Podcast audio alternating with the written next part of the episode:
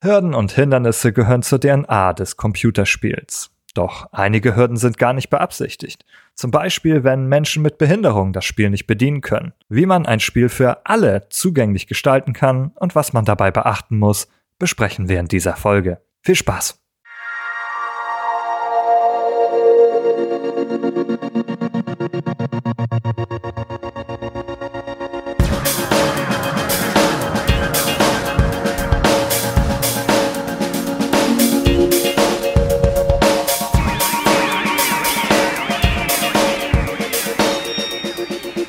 Behind the Screens, liebe Hörerinnen und Hörer, willkommen zu einer neuen Folge. Und heute geht es um Accessibility im Game Design.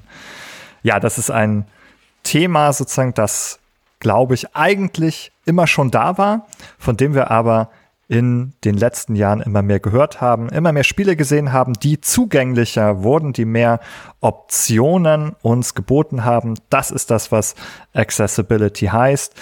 Ähm, Barrieren und Hürden zur Teilnahme am Spielen senken und ja, Einstellungsmöglichkeiten für uns alle bieten, unser Spielerlebnis zu konfigurieren. Und ähm, für dieses Thema begrüße ich zunächst die Jessica. Hallo, schön, dass du da bist. Hallo. Äh, außerdem haben wir eine ganz wunderbare Gästin zu dem Thema Accessibility. Sie ist ein Certified Professional in Accessibility Core Competencies und sie ist Botschafterin für das Projekt Gaming ohne Grenzen. Hallo, Melanie Eilert. Hallo. Schön, dass du da bist. Ähm, wo ich diese ähm, tollen Titel bei dir gesehen habe, die ich gerade erzählt habe. Vielleicht kannst du uns ein paar Worte ähm, dazu und zu dir erzählen. Dieses diese Certified Professional Accessibility Core Competencies. Was ist das eigentlich? Ähm, wer vergibt diesen spannenden Titel? Ja, das ähm, sogenannte CPAC, die Abkürzung dafür, ähm, ist ein Zertifikat, das die International Association auf Accessibility Professionals vergibt. Das heißt, es ist eine internationale Organisation, die Leute darin schult, ähm, vor allem digitale Barrieren abzubauen und ähm, ja darauf aufmerksam macht, was für Barrieren im digitalen Raum bestehen können. Und dabei geht es eben nicht vorrangig um Spiele, womit wir uns heute beschäftigen wollen, sondern eher so Dinge wie Web Accessibility ähm, oder auch irgendwelche Geldautomaten oder ähm, Smartphones. Also alles, was mhm. irgendwie mit digitalen Sachen zu tun hat. Mhm. Technik und Digitalisierung allgemein. Während hingegen, wie der Name es schon sagt, das Projekt Gaming ohne Grenzen ganz spielespezifisch ist. Das ist ein Projekt der ähm, Fachstelle für Jugendmedienkultur, ähm, der FJMK in NRW. Äh, was ist äh, das für ein Projekt? Das Projekt Gaming ohne Grenzen ist ein Projekt der ähm, inklusiven Jugendarbeit.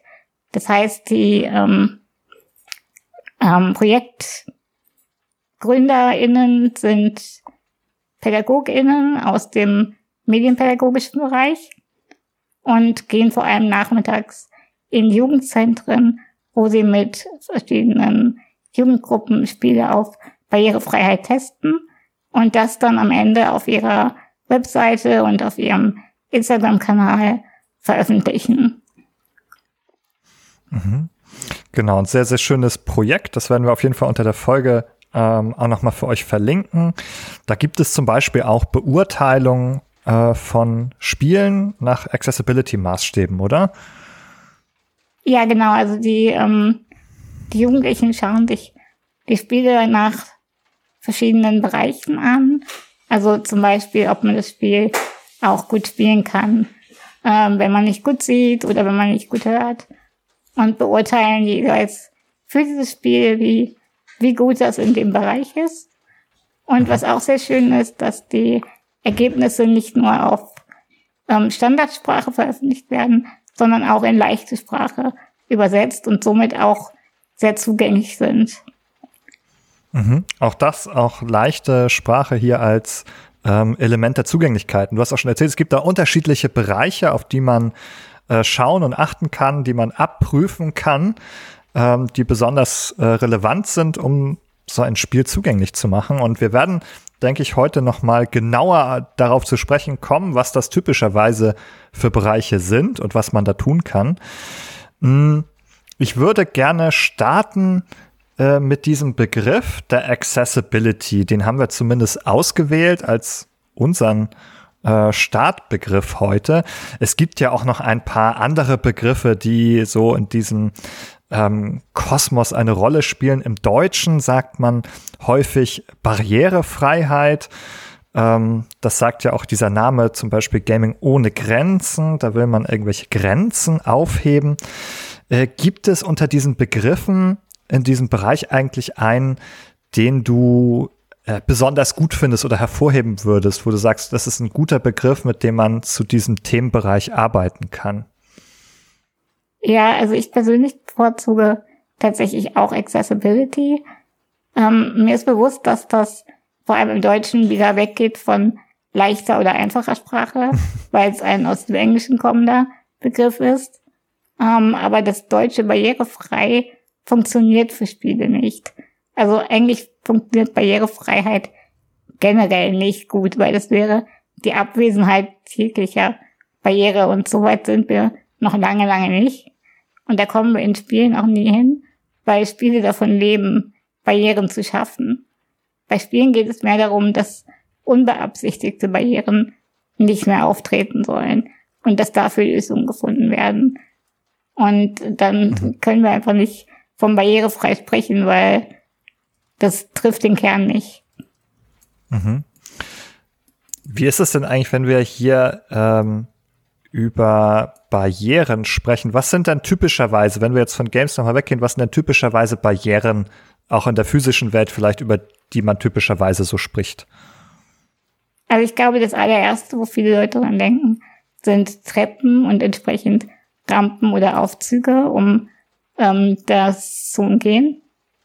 Aber es gibt sehr, sehr, sehr viele andere Barrieren aus ganz vielen anderen Bereichen. Es können fehlende Untertitel für ähm, Videos oder für Fernsehnachrichten sein. Es können fehlende Bildbeschreibungen auf Social Media sein. Ähm, es gibt sehr, sehr viele Barrieren, die nicht, eher nicht so von der Allgemeinheit wahrgenommen werden wie die klassische Treppe. Mhm. Und das sind typischerweise, du hast die Unterscheidung eben schon gemacht für Spiele, aber eigentlich Barrieren, die auch gar nicht intendiert sind als Barrieren, die entstehen sozusagen, weil man sich nicht Gedanken gemacht hat, äh, ausreichend vielleicht, äh, was diese Bereiche wirklich für alle zugänglicher machen würde. Bei Spielen hast du gesagt, okay, da gibt es jetzt natürlich Barrieren, das, das soll vielleicht schwer sein, da soll irgendwie ein Bossgegner sein, den ich äh, besiegen soll oder so zum Beispiel. Dann ist es natürlich eine Hürde oder sowas, die dazugehört. Ja, in Spielen kommt das dann vor. Äh, und die wollen wir versuchen hier auch so ein bisschen natürlich zu trennen von solchen, die eben äh, unbewusst hier eigentlich äh, stattfinden. Hm, ich habe mal eine Definition mitgebracht, äh, die würde ich gerne in den Raum stellen. Ich habe einfach die von Wikipedia zur Accessibility mitgebracht, äh, um damit mal zu starten. Da steht, die Umwelt so gestalten, dass sie auch von Menschen mit Beeinträchtigung ohne zusätzliche Hilfen genutzt und wahrgenommen werden äh, kann. Da wäre jetzt so meine Frage, wie findet ihr das? Ähm, was sagt ihr zu dieser Definition? Vielleicht auch, um die Jessica mal mit reinzuholen. Ähm, wie würdest du aus deiner Perspektive diese Definition einschätzen? Ich glaube, an sich ist sie ganz gut. Also, ich finde so aufs, also sie ist kurz und knackig, aber sie ist ja relativ abstrakt. Also, man muss so ein bisschen um die Ecke denken, okay, was ist jetzt mit, mit all diesen Begriffen eigentlich gemeint? Was ist, was sind die Einschränkungen? Was sind die, ich weiß schon gar nicht mehr, was alles an genauen Wörtern drin war. Was, was sind quasi diese Teile? Und ich hing so ein bisschen auch in der Vorbereitung hm, der Folge an dem Begriff Disability, der ja im Kontext von Accessibility eben auch ganz oft fällt und wir ja in unserem Alltagsverständnis, auch wenn wir das deutsche Wort Behinderung nutzen, quasi automatisch ganz schnell an diese sichtbaren Behinderungen denken, die Menschen haben. Sie, können vielleicht nicht so gut laufen oder auch gar nicht laufen, sitzen im Rollstuhl. Das ist, glaube ich, analog der Treppe so das erste Bild, das einem da so in, in den Sinn kommt. Und das ist ja eine Definition, die quasi aus, aus so einer medizinischen, vielleicht sogar Perspektive hm, gedacht ist. Also ja, was, was für Diagnosen hat ein Mensch und was für, was, was folgt daraus, aber es ja eigentlich auch noch eine andere Form gibt, diese Behinderung, diese Einschränkung quasi zu definieren, indem man sagt, das ist quasi ein Mismatch oder eine Diskrepanz zwischen einer Person und der Umwelt. Also das führt dann, finde ich, schon wieder zu dem, zu dem, zu der Definition, die Wikipedia da nennt. Also zu sagen, okay, es ist nicht die Erkrankung an sich, es ist nicht die, zum Beispiel der Rollstuhl, den die Person benutzt, den eine, dass eine Behinderung vorliegt, sondern die Behinderung ist quasi die Person mit den Fähigkeiten und Möglichkeiten, die sie hat und die Umwelt, die passen nicht zusammen. Da gibt's irgendwie ein Mismatch. Und mh, hm, ich verstehe auch die Definition, wie du sie jetzt von Wikipedia mitgebracht hast, so, dass es eigentlich genau im Kern darum geht, diesen Mismatch zu überbrücken, dass wir dann quasi Accessibility schaffen, wenn der nicht mehr, wenn der nicht mehr da ist. Genau. Äh, Maddie, vielleicht aus deiner Perspektive, ja, also Jessica hat das schon ganz gut ähm, zusammengefasst. Also ich finde aus der, äh, vielleicht müssen wir ein bisschen weiter ausholen. Im, Im Deutschen sind wir noch stark am sogenannten medizinischen Modell von Behinderung orientiert. Das heißt, wir sehen die Person und schauen uns an, was funktioniert an dieser Person nicht so, wie wir es von einem Normkörper gewohnt sind. Also in meinem Beispiel wäre es ähm, schwache Muskeln, sitzt im Rollstuhl. Das ist das Problem.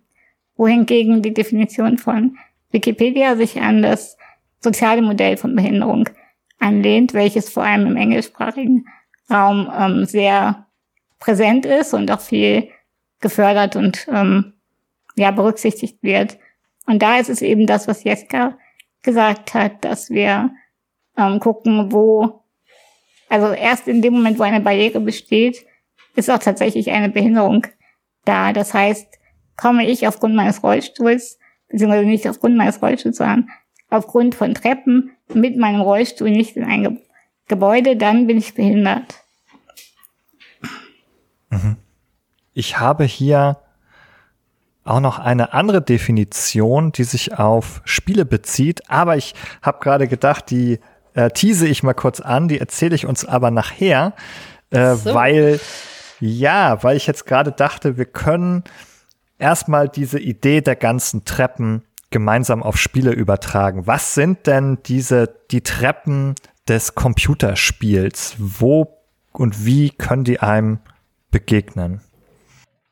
Ich glaube, die, die metaphorischen Treppen des Computerspiels sind so vielfältig wie Computerspiele und deren Spielende, weil es gibt unfassbar viele, ja, Spielarten, ähm, Spielmechaniken und eben auch unfassbar viele Menschen, die diese Spiele spielen und die auf unterschiedliche Barrieren stoßen.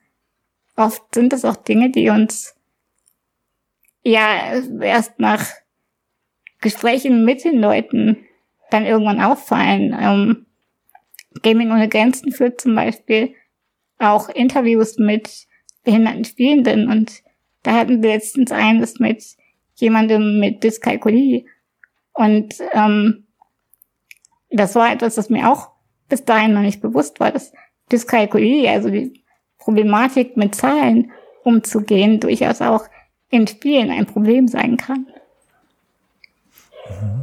Ja, in einigen Spielen spielt es eine große Rolle. Ne? Also Strategiespiele zum Beispiel, die haben manchmal so ganze Tabellen voller Zahlen oder auch nur ein Rollenspiel, wo man irgendwelche Werte im Blick haben muss, wie Schaden oder auch Stärke und, und ähnliches. Ja, ne? genau. Also wenn du keine Ahnung, irgendeine Waffe findest, die dir dann sagt, zehn Prozent mehr auf Schaden und dann, dann hm. hast du keine Vorstellung davon, was ist zehn Prozent? bringt mir das jetzt was? Mhm. Ist das besser als die Waffe, die ich bereits habe? Mhm. Ja, da sind wir sozusagen jetzt eben von diesen, ja, sag ich mal, ganzen physischen Aspekten, bei denen wir eben waren, wieder weg und sind jetzt mehr so bei kognitiven Aspekten sozusagen, wo es jetzt darum geht, okay, ähm, Aspekte des Denkens sozusagen, die hier eine Rolle spielen, wie das Umgehen mit Zahlen. Hm, Sprache könnte ein anderer Aspekt sein. Ne? Wir haben über leichte Sprache kurz gesprochen, also Texte, die einfacher geschrieben sind. Ähm, also da gibt es so einige, äh, sag ich mal, Richtlinien, an die man sich da halten kann. Also keine äh, redu reduzierte Verwendung von Fremdwörtern und die Sätze nicht so lang und äh, äh wie sagt man äh, verworren und verschachtelt zu gestalten mit ganz vielen Kommata und Nebensätzen, äh, sondern eben einfache äh, Satzstrukturen, die sozusagen ein bisschen äh, deutlicher sind. Äh, darauf kann man da achten. Das ist auch ein kognitiver Aspekt, der hier dann hilft, sozusagen die Informationen zu strukturieren, sozusagen. Also Schachteln würden eine Hürde hier darstellen ähm, für die kognitive Verarbeitung. Und jetzt sagt man, wie baue ich die ab? Ich mache diese Struktur leichter und zugänglicher, indem ich mehrere kürzere Sätze statt eines langen bilde.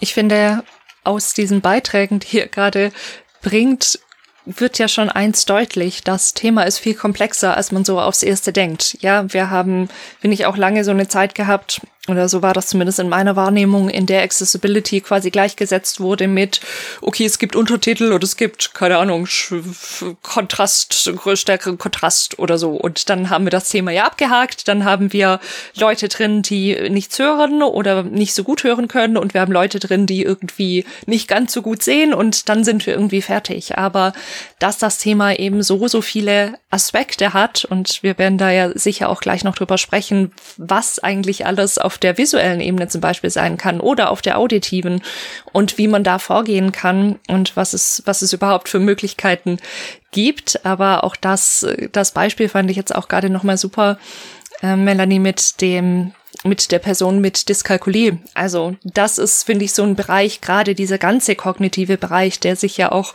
über so viel erstreckt, nicht nur über Zahlen oder wie gut man in verschachtelten Sätzen zurechtkommt. Dass das so Bereiche sind, die ganz oft unterbeleuchtet sind und an die man gar nicht so schnell denkt. Und es wird deutlich, wie komplex eben auch dieses ganze Thema ist. Und ich glaube, eine Herausforderung heute wird auch sein, eben auch da quasi die einfachen Sätze draus zu machen, quasi kleine Boxen zu machen, die man gut auspacken kann, die man sich gut anschauen kann und Mm, um diesem ja großen Thema irgendwie Herr zu werden und und vielleicht auch auf die bisschen bisher unterbelichteten Aspekte nochmal einzugehen. Mir ist äh, auch nochmal aufgefallen dabei, dass dadurch, dass Gaming, Spielen, digitales Spielen eben eine Tätigkeit ist, die eine ganz, ganz große kognitive Komponente hat.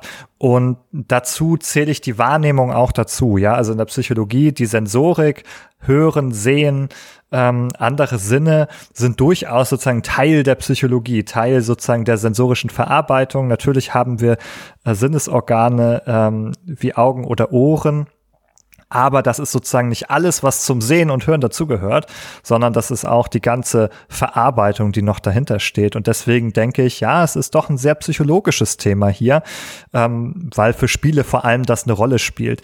Es kommt aber noch eine Sache dazu.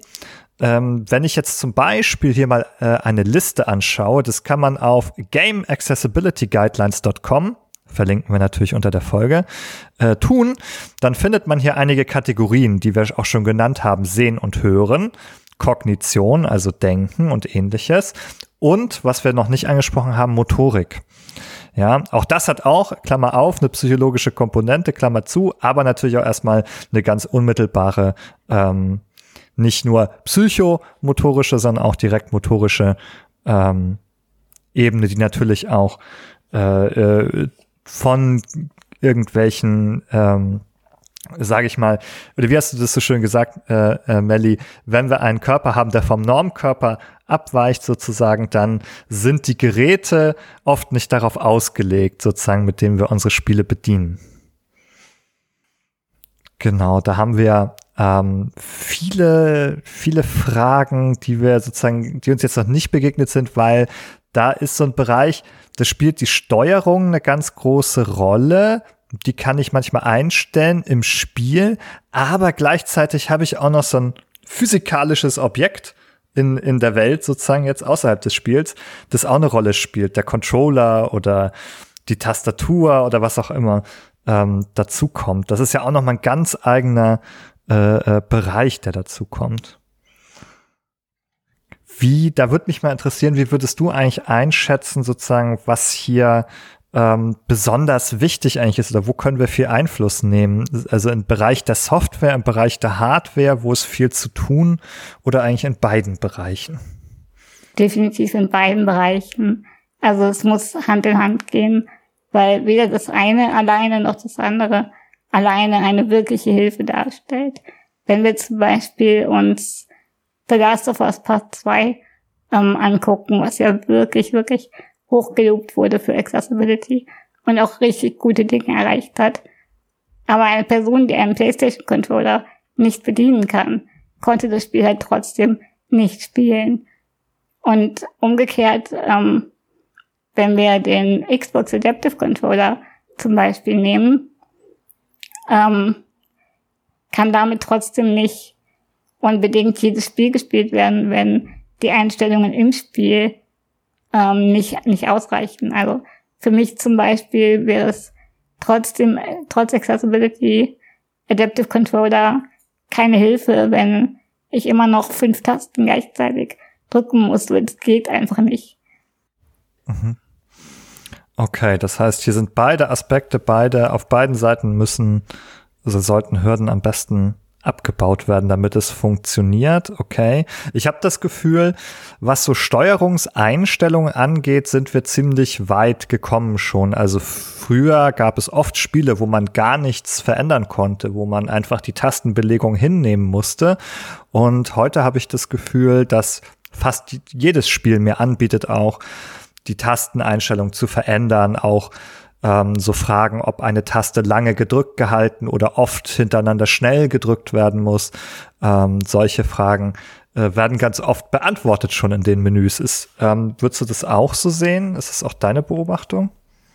Ja und nein. Also ähm, so Einrastfunktionen zum Beispiel, also dass ich nicht gedrückt halten muss, sondern einfach einmal kurz drücke und nochmal kurz drücke, wenn ich die Funktion nicht mehr möchte. Das wird auf jeden Fall immer mehr, aber gerade der Bereich ähm, Tastenbelegung, der kommt mir oft vor wie so Checkmark haben wir drin, ohne dass aber genauer darüber nachgedacht wird. Also wenn ich ähm, alle Tasten auf dem Controller mit irgendeiner Funktion belege, dann ist es zwar schön, wenn ich die irgendwie umändern kann, was wo ist, aber so richtig hilft es mir erst, wenn ich einer Taste mehrere Funktionen zuweisen kann, um die, die Menge der Tasten, die ich brauche, zu reduzieren.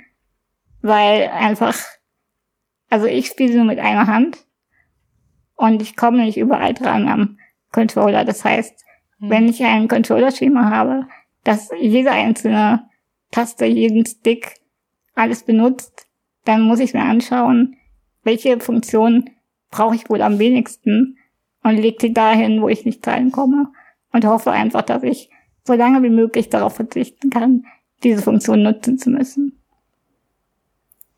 Und dann würdest mhm. du quasi wieder ummappen, also wenn du, wenn du jetzt an, keine Ahnung, einer Stelle im Spiel bist, wo eine Spielmechanik vorherrschend ist, die du davor nicht gebraucht hast und die du erstmal auf eine Taste gelegt hast, an die du nicht drankommst, gehst du dann quasi in die Einstellungen und mappst es dann dafür um oder ja. wie machst du das? Ja. Mhm. Okay. Das wird es auch bedeuten, dass es auch zusätzlich hilfreich ist, wenn diese Einstellung selber schnell und einfach gemacht werden kann. Also wenn ich sagen kann, oh, ich muss da schnell hin und hier einmal was ändern, wenn ich da nicht erst durch zehn Menüs mich durchklicken muss, ähm, für jemanden, der oder die das vielleicht häufiger mal umstellen müsste. Ja, absolut. Oder auch wenn verschiedene ähm, Controller-Profile quasi hinterlegt werden können. Also das kann man zum Beispiel mit dem Elite-Controller oder auch mit dem, wie heißt der, Edge bei PlayStation, Also diese Ja, Profi.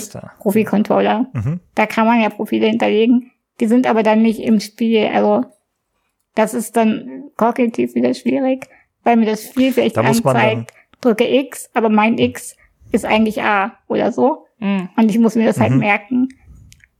Ähm, es gibt aber Ja. auch Spiele, die spielintern Controller-Profile anbieten. Ich glaube, Spider-Man hatte das. Oder Spider-Man Miles Morales. Ähm, Dass man da dann schnell zwischen verschiedenen äh, Layouts hin und her wechseln kann. Das ist auch hilfreich, ja. Mhm, okay, ja, hier haben wir zwar die Konsolenhersteller bieten das dann an, äh, dass man das im, im Konsolenmenü einstellen kann oder sogar als Profil speichern kann, aber ja, dann stimmen die Anzeigen im Spiel ja nicht oder ich muss auch erstmal wieder in das Konsolenmenü, wenn ich Pech habe und da irgendwie ein Profil herholen, äh, wenn das gerade nicht äh, schon eingespeichert ist. Okay.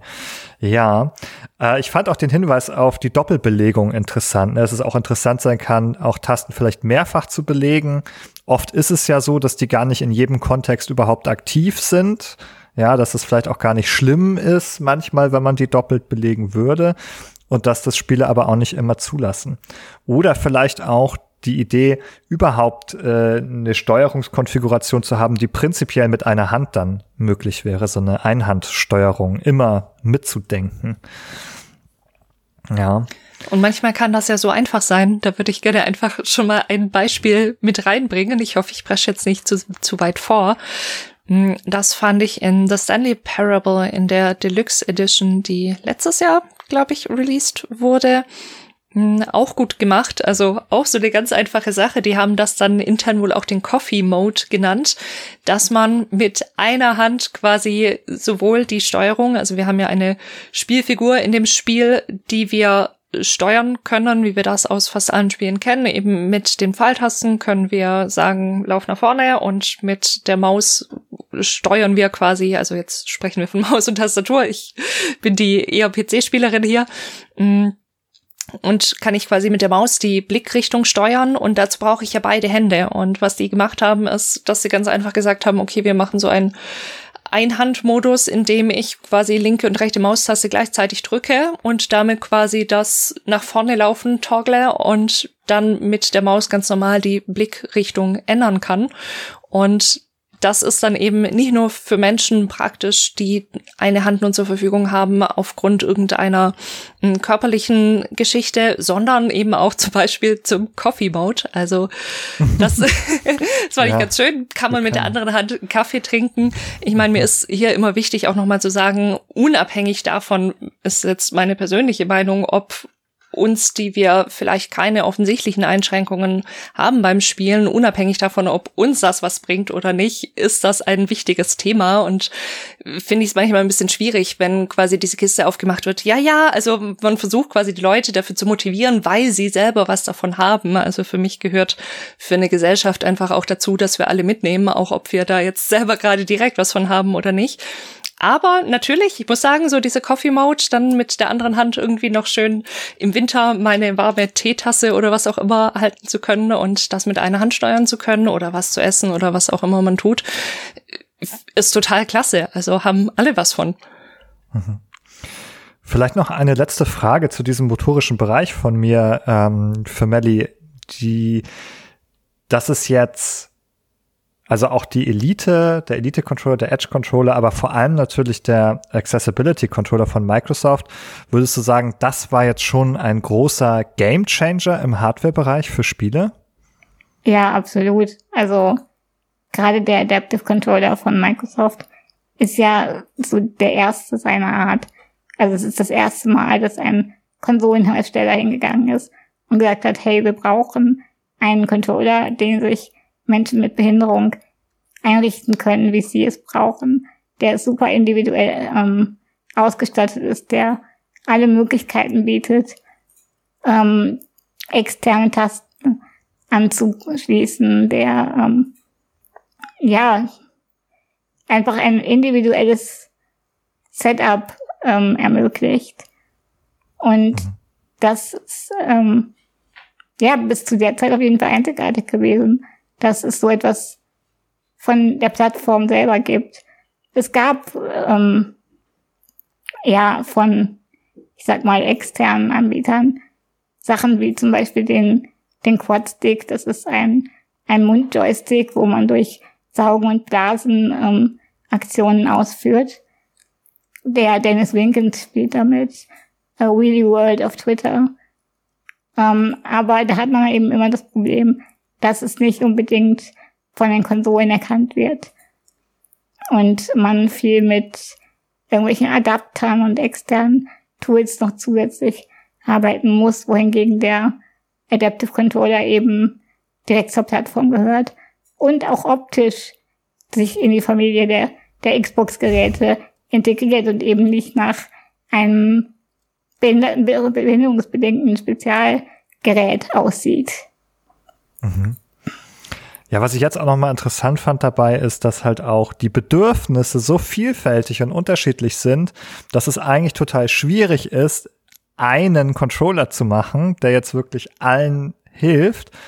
Und dass die Idee hinter dem Adaptive Controller ist sozusagen nicht, dass es nur ein Controller ist, sondern einfach eine Schnittstelle, an dem man noch mehr ganz individuell nach den eigenen Bedürfnissen anschließen kann, weil es eben gar nicht diesen einen Controller geben kann, der alle Bedürfnisse abdeckt. Auch nochmal, finde ich, eine ganz wichtige Idee hier und vielleicht auch ein Appell an Hersteller, Herstellerinnen, die ja ähm, solche Schnittstellen zu schaffen, also entweder so ein, eine physische Schnittstelle, so einen Controller herauszubringen oder auch einfach die Kompatibilität an den Geräten entsprechend zu erhöhen, dass dann andere ähm, Geräte auch laufen.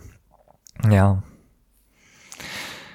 Vielleicht ähm, auch für unsere Hörerinnen und Hörer ein interessanter Einblick. Äh, ist es eigentlich denn schwierig, an so Spezialcontroller heranzukommen? Ähm, man kann sich ja vorstellen, dass da vielleicht der, der Markt gar nicht so groß ist erstmal.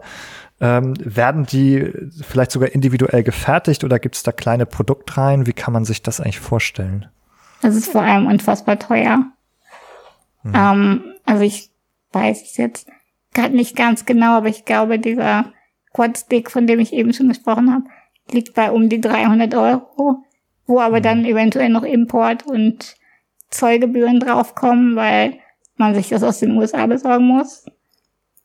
Ähm, ja, generell auch ähm, zumindest hier in Deutschland die zusätzlichen Taster, die man sich zum Adaptive Controller besorgen kann oder eventuell braucht, die müssen im Reha-Handel gekauft werden, weil es hier so etwas nicht im freien Handel gibt. Und dann liegen die auch bei 50, 70, 90 Euro, je nachdem, was mhm. für einen Taster man braucht. Ja. Okay, sehr teuer. Ich habe es einmal jetzt spontan nachgeschlagen. Quadstick.com. Wir werden es nochmal verlinken für alle Interessierten. Diese ähm, gibt es ja auch schon in unterschiedlichen Varianten direkt, nicht nur in einer.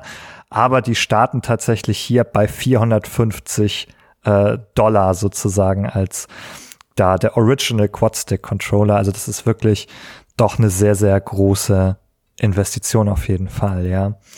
Ähm, nicht so, das ist natürlich auch wieder, wenn wir ernsthaft darüber sprechen, eine Schwelle der Zugänglichkeit. Das muss man sich erstmal leisten können. Okay.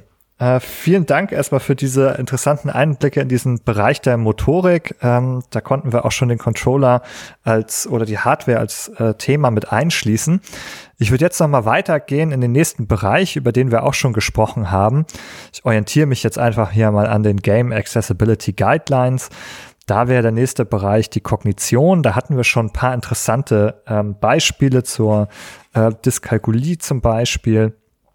Ähm, was hier auch noch äh, äh, auftaucht, wenn ich hier mal selber reinschaue, äh, Clear Language, also deutliche Sprache, können wir auch ne, wieder an einfache Sprache äh, zurückdenken, aber auch, dass die, die Texte auch entsprechend formatiert sind das kann man aus psychologischer Perspektive vielleicht wieder sagen, eine gute Formatierung ist auch wieder eine kognitive Vorstrukturierung. Ne? Ich kann Absätze benutzen, um Sachen abzugrenzen. Ich kann Begriffe hervorheben, indem ich sie unterstreiche oder ähnliches. Ja. Ähm, habt ihr da noch weitere ähm, Beispiele vielleicht? Was kann man sich da, welche Treppen gibt es hier noch, die euch äh, einfallen? unübersichtliche Menüs. Ja. Zum Beispiel. Also mhm.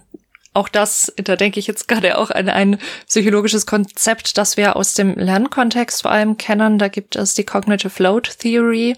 Das ist quasi eine Theorie, die besagt, dass wir also die davon ausgeht, dass wir hm, begrenzte kognitive Ressourcen einfach nur zur Verfügung haben. Ja, wir haben ein begrenztes Arbeitsgedächtnis, also so ein, so ein, das, was man quasi als Arbeitsspeicher beim PC zum Beispiel fassen würde, da passt eine gewisse Menge an Informationen rein, die wir eben gleichzeitig verarbeiten können und mehr ist nicht drin.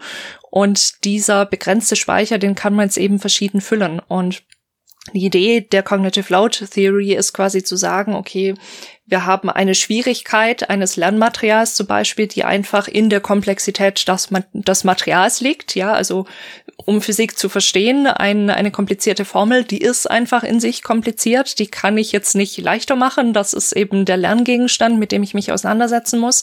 Aber ich kann eben variieren, wie ich das präsentiere. Also wie würde ich das Lernmaterial zum Beispiel gestalten, dass ich diese Formel gut verstehen kann? Kann ich die irgendwie in kleinere Teile runterbrechen?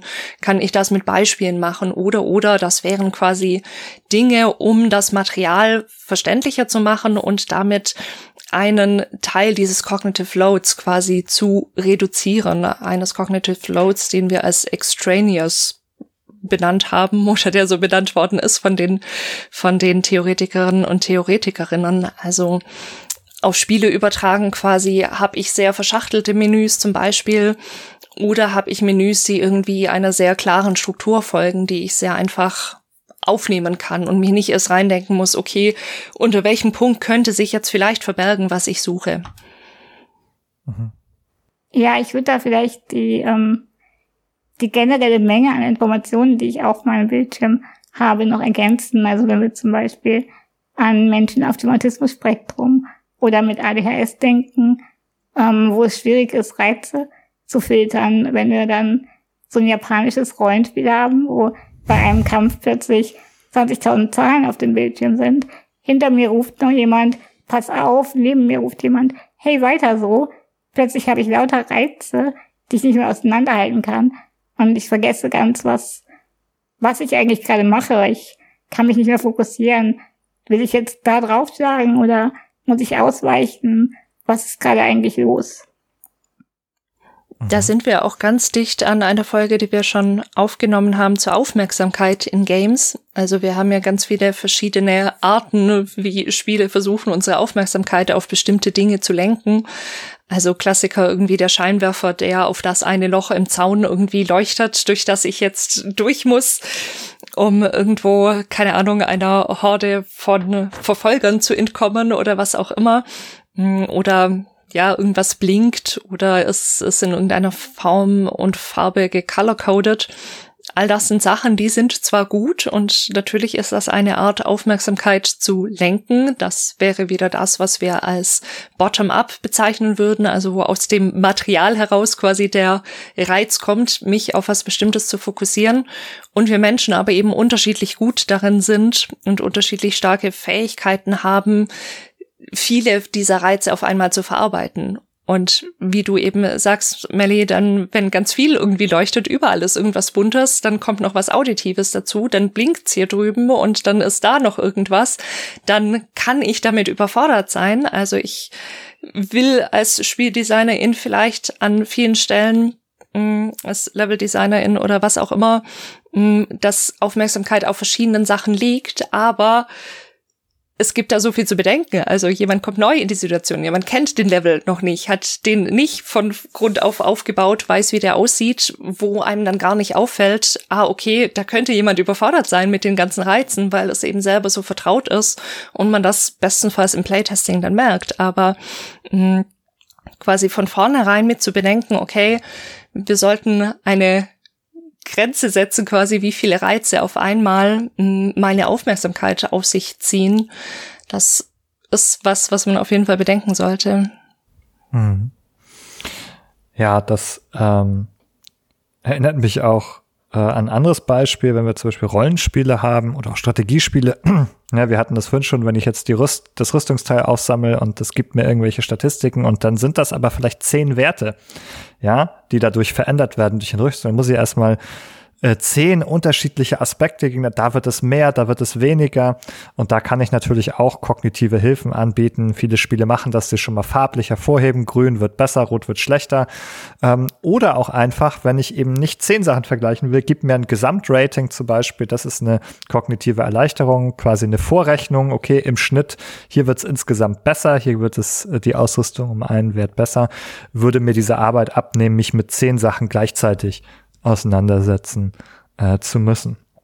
Ähm, auch hier denke ich, dieser ganze Bereich auch der kognitiven Belastung, Cognitive Load, etwas, ähm, was nochmal zu dem sich äh, äh, rück, zurückbeziehen lässt, was Melly am Anfang gesagt hat, nämlich, dass wir Aspekte haben, die gehören zum Spiel dazu. Der, der Intrinsic Cognitive Load, hm. hast du erzählt aus der Theorie, das gehört einfach zum Spiel dazu. Und es gibt Sachen, die sind eigentlich nur versehentlich da drin, die, die sollten gar nicht hier eine kognitive Belastung sein. Und das kann man sich, denke ich, ähm, auch als Game Designer in immer fragen. Also ist das eigentlich etwas, das ich jetzt das mein Spiel darstellt. Also fordere ich von den SpielerInnen jetzt, dass die zehn Werte erstmal herumrechnen sollen selber. Will ich, dass das mein Spiel ist, dass Leute diese Werte rechnen? Oder sage ich, nee, das ist eigentlich so ein bisschen Mittel zum Zweck, dass diese Werte existieren, aber mir würde es reichen, wenn SpielerInnen sehen, dass ein Gegenstand besser oder schlechter ist. so, auf einen Blick. Ja, und das finde ich, muss man sich, da sollte man sich hier auch fragen, gehört das eigentlich zu meinem Spiel dazu oder erzeuge ich hier gerade irgendwelche Arbeit, kognitive Arbeit auch, die ich eigentlich gar nicht erzeugen möchte? Ja, und dann kann man gerne auf die verzichten vielleicht. genau, hier, ich habe noch einen Aspekt ähm, in der Liste, den ich gerne besprechen würde. Und zwar ähm, sagen die Accessibility Guidelines hier, man soll interaktive Tutorials verwenden. Ähm, das wäre ein Qualitätsmerkmal hier. Wie ist denn das mit Tutorials, dieses, dieses Thema? Also da sollen einem ja Spiele ähm, beigebracht werden. Wir sollen das Spiel lernen. Äh, wir haben auch dazu eine Folge gemacht, kürzlich, aber nicht unter dem Accessibility-Aspekt. Deswegen, Melly, was würdest du sagen, ähm, was macht denn ein gutes Tutorial aus Accessibility-Sicht aus? Ja, also die Interaktivität ist definitiv wichtig, dass wir nicht einfach einen Text haben, der mir sagt, du machst das und das, um das und das zu erreichen, sondern dass man es wirklich auch ausprobieren kann in einem geschützten Rahmen, wo man eben nicht stirbt, wenn wenn es noch nicht sofort klappt. Ähm, und Tutorials sollten auch immer wieder während des Spiels abrufbar sein, sodass wenn ich ja vergessen habe, wie es geht oder einfach eine längere Zeit nicht gespielt habe und mich deshalb nicht mehr so gut erinnere, mir das alles nochmal angucken kann. Ähm, mhm. Aber ich finde auch wichtig, dass Tutorials auch übersprungen werden können ähm, ich hatte zum Beispiel bei einem Spiel, wo ähm, das Tutorial sich halt während des Spielens eingeschaltet hat und ich sollte eine bestimmte Sache machen, die ich aber nicht konnte aufgrund der Taste, auf der diese Sache lag. Und ich konnte das Tutorial aber nicht wegdrücken. Das heißt, an dem Punkt war im Prinzip das Spiel schon für mich vorbei, obwohl es noch gar nicht angefangen hat. Oder ich hätte umständlich die Taste umändern müssen worauf ich aber einfach keine Lust hatte. Ich habe mir gedacht, nee, wenn ihr so mit mir umgeht, dann seid es nicht wert, dass ich euer Spiel fertig spiele. Sorry. Mhm. Ja, das kann ich gut äh, nachvollziehen. Gerade schon am Anfang und eigentlich das Tutorial soll einem eigentlich irgendwie helfen und da tut's hier das Gegenteil. Also da sieht man wieder die Bandbreite. Also ne, einerseits ist es gut, wenn ich sie immer wieder abrufen kann. Auf der anderen Seite ist auch gut, wenn ich einfach sagen kann, nein, geh jetzt weg damit. Ja. Also im Grunde auch wieder, das ist ja auch eine Ermächtigung der Spielerin zu sagen, ich darf das jetzt einfach bestimmen, wie ich es brauche selber. Zu ja. der Interaktivität noch mal kurz ein Gedanke hm, in Tutorials. Das hat ja, ja auch nochmal den kognitiven Aspekt, dass ich die Informationen anders verarbeite, wenn ich sie eben gleich auch umsetzen muss. Also ich sonst kann es passieren, dass ich die eben nur passiv rezipiere. Und ich glaube, es ist uns allen schon passiert, dass wir Dinge passiv rezipiert haben und dachten, oh ja, habe ich verstanden. Und dann kurz später muss ich sie im Spiel umsetzen und man denkt sich plötzlich, Moment, wie war das nochmal? Ich vorhin fand ich es logisch, aber ich erinnere mich absolut null, was ich jetzt tun muss. Sei das jetzt eine bestimmte Taste zu drücken oder vielleicht irgendeine keine Ahnung, eine Tastenfolge für einen Kombinationsangriff oder was auch immer durch die Interaktivität habe ich gleichzeitig auch noch mal eine stärkere kognitive Verarbeitung, die es auch wahrscheinlicher macht, dass ich mich daran erinnere.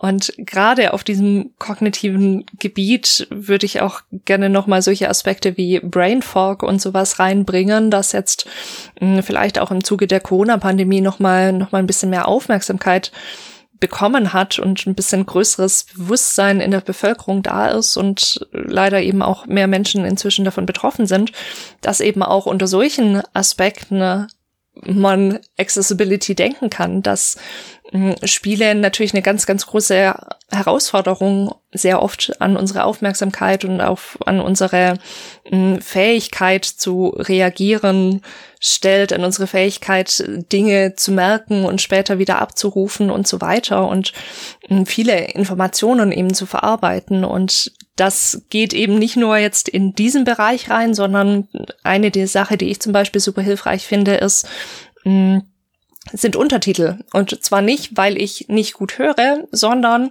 weil es mir manchmal hilft, das, was gerade passiert, nochmal zu verarbeiten. Ich höre das und dann kann es sein, dass ich es aber gar nicht verarbeite. Also das muss auch nicht immer einen Krankheitswert haben, aber kann es eben unter Umständen auch haben. Und dann kann es sehr hilfreich sein, wenn man, wenn man eben die Möglichkeit hat, das nochmal mitzulesen und quasi nochmal auf einer zweiten Ebene zu verarbeiten. Das sind so kleine Dinge, die eben auch in den Bereich der Kognition schlussendlich reinfallen, aber da wird eben schon deutlich, wir können diese Bereiche eben auch nicht getrennt voneinander betrachten, sondern eigentlich haben alle was mit allen zu tun und müssen wir das Gesamtding irgendwie greifen.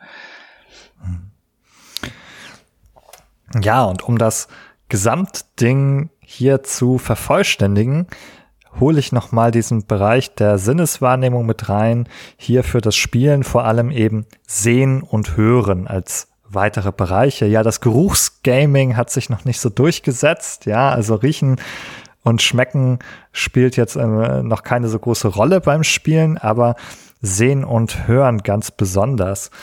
Äh, da sind ein paar Dinge drin, die sind äh, relativ offensichtlich und die werden auch von vielen, vielen Spielen schon gut umgesetzt. Also, dass ich eine Untertitelmöglichkeit habe, dass ich den Text auch größer machen kann. Ähm, wo es dann schon schwieriger wird, vielleicht so, ähm, also auch gut lesbaren Text zu verwenden. Oft kann ich den nicht umstellen. Und dann gibt es so paar Sachen, die sind besser als andere. Ich meine, ähm, dass Serifenschriften besser sind als Serifenlose, sonst korrigiert mich noch mal gleich. Was aber wohl ganz schlecht ist, sind diese Pixelfonds, ja. Die werden von vielen wohl sehr schlecht gelesen. Dieses, was natürlich gerne als Stilmittel für ein Pixelspiel benutzt wird, ein Pixelfond. Ich glaube auch, also wenn ich jetzt drauf schaue, würde ich sagen, ja, ist schon ein kleines bisschen schwieriger auch für mich zu lesen. Ähm, und da kann man also auch schon viel äh, mit dem Text machen. Und zwar einfach äh, wenn es dann, wie in einigen solcher Spiele, äh, auch Möglichkeiten gibt, ähm, diesen Fond umzuändern in einen anderen. Und was wir auch haben, sind so Thema Farbfehlsichtigkeiten zum Beispiel, ne? Äh, dass man einfach sagt, okay, ähm, es gibt ja eine gewisse Varianz, äh, sagen wir mal, ähm, vielleicht begreift man das sogar eher auch als Normvariante heutzutage, dass es Personen gibt, die ein anderes Farbensehen haben. Ja, da kann man mal einen Rezeptor weniger haben als die meisten Menschen. Man kann auch einen mehr haben als andere Menschen, aber es führt dann im Ergebnis, ähm, führt es auf jeden Fall zu anderen Farbwahrnehmungen, äh, die sozusagen dann abweichen von der typischen äh, Farbwahrnehmung. Und für die häufigen, also oder die häufigsten gibt es auch oft Einstellungen, dass man sagen kann, ähm, was für eine Art von äh, Farbsicht man dort hat, dann kann man die umstellen. Ja, fallen euch noch andere wichtige Sachen ein, die vielleicht auch weniger offensichtlich sind? Ähm, ja, ich, irgendwer von euch hatte es gerade schon mal kurz gesagt, Kontraste. Ähm, da haben wir zum Beispiel in The Last of Us Part 2 auch zum ersten Mal den Hochkontrast-Modus gesehen, aber auch in Ratchet und Clank Rift Apart, ähm, wo dann quasi alles, was Umgebung und eher unwichtig ist, in Graustufen gehalten wird und nur die Hauptcharaktere erhalten eine stark kontrastierte Farbe im Vergleich zu diesem graustufigen Hintergrund, womit einfach die Sichtbarkeit für Menschen, die nicht gut sehen können, erhöht wird und es denen einfacher macht, sich zurecht zu finden und auch zu erkennen, welcher Charakter bin ich und was sind hier die, die Gegner, was sind die Leute, mit denen ich gerade zusammen unterwegs bin.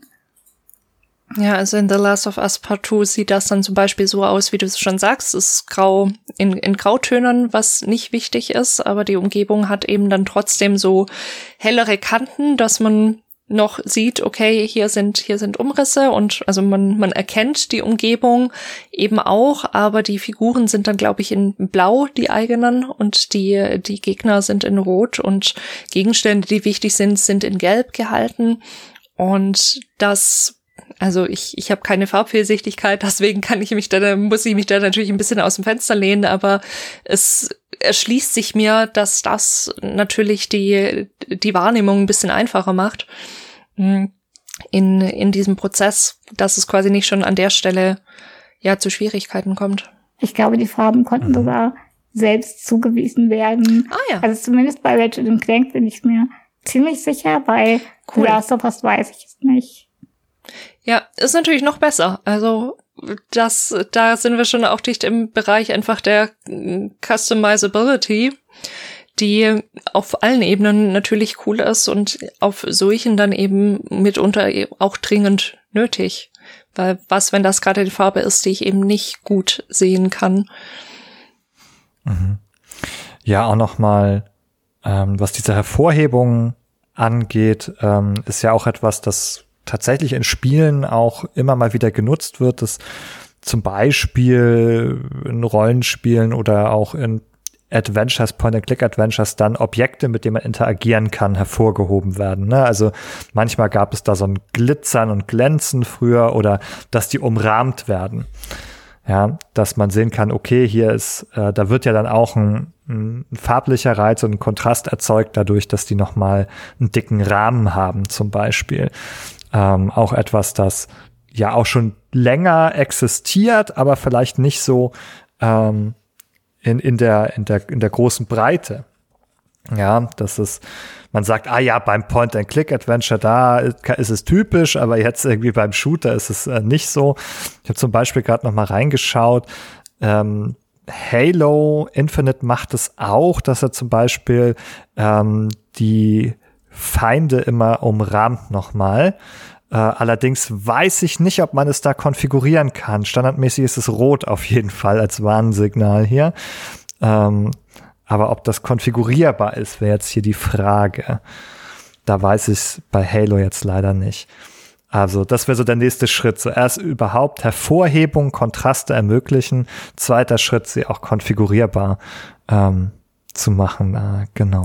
Das finde ich auch ganz schön an der ähm, Game Accessibility Guidelines Seite, die du schon erwähnt hast, dass die da auch so Stufen haben, quasi so Basic, Intermediate, Advanced, mh, hm, wo man sich quasi dann selber irgendwie auch verorten kann, weil wenn man jetzt einfach nur eine Liste hätte von allen Möglichkeiten und natürlich ist auch diese Liste nicht vollständig, aber von allem, was man, was einem so einfällt, dann ist das schon auch ziemlich erschlagend und da finde ich das einen ganz interessanten Schachzug zu sagen, okay, wir fangen quasi erstmal mit so, du kannst mit so grundlegenden Basic-Sachen anfangen und wenn ihr das Gefühl habt, ihr seid da schon gut unterwegs, dann könnt ihr quasi auf die höheren Stufen mhm. wechseln. Also das ja. scheint mir ziemlich intuitiv zu sein. Was auch manchmal vorkommt, darüber haben wir jetzt noch nicht gesprochen, dass Farbe manchmal tatsächlich Gameplay-relevant ist. Dass die Sachen roten Fässer, die roten Fässer. die roten Fässer, die explodieren sollen, die kann man ja auch, also vielleicht kann man die auch, wenn man die nicht selber als rot in dem Sinne sieht, die kann man ja immer noch erkennen als Objekt, ne, irgend, also das äh, auftaucht. Problematisch finde ich ist es, äh, nehmen wir mal ein einfaches Beispiel, das jeder kennt. Bei Super Mario sieht quasi der rote Pilz und der grüne Pilz, die sehen eigentlich erstmal gleich aus.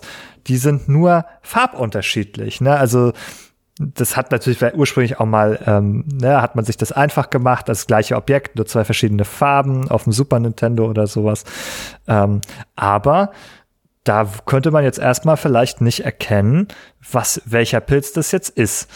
Ja, das ist noch ein einfaches Beispiel.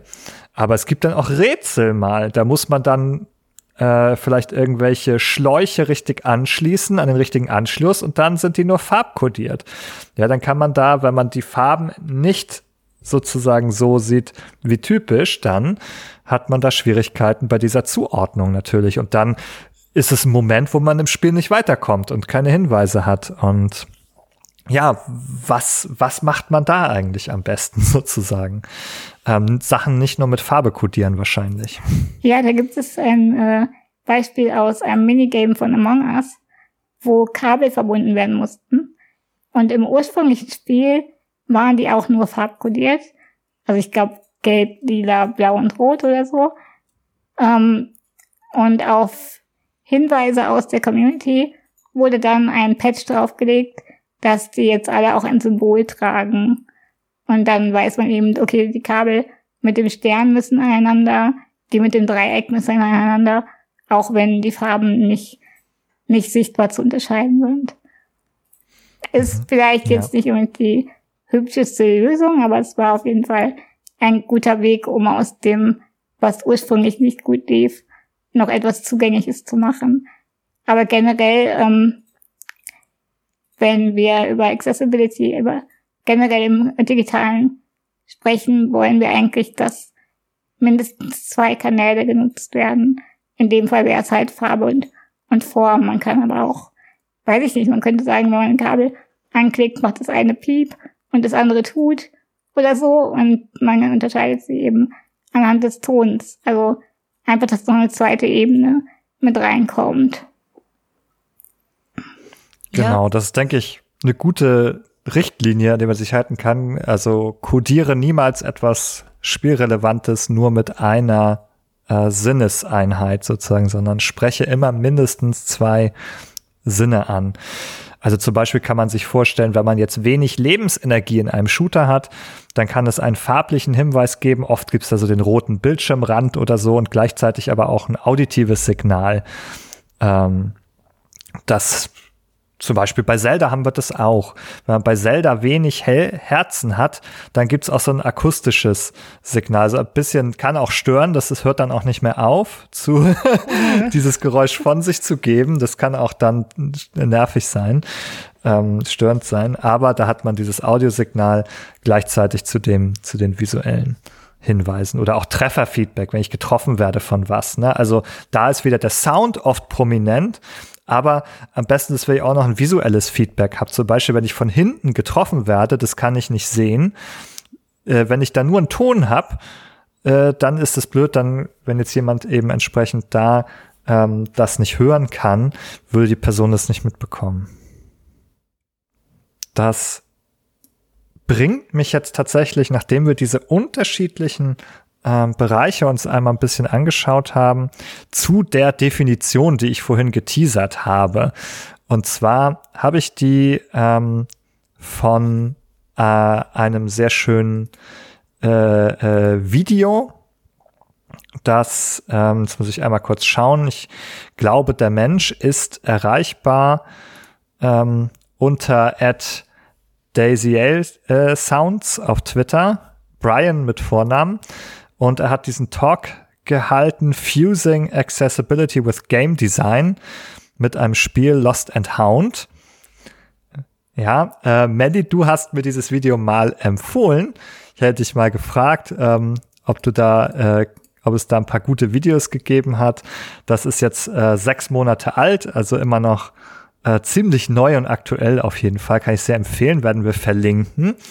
Und in diesem Talk äh, wird nicht nur das Spiel vorgestellt, Lost and Hound, sondern auch die Designphilosophie dahinter.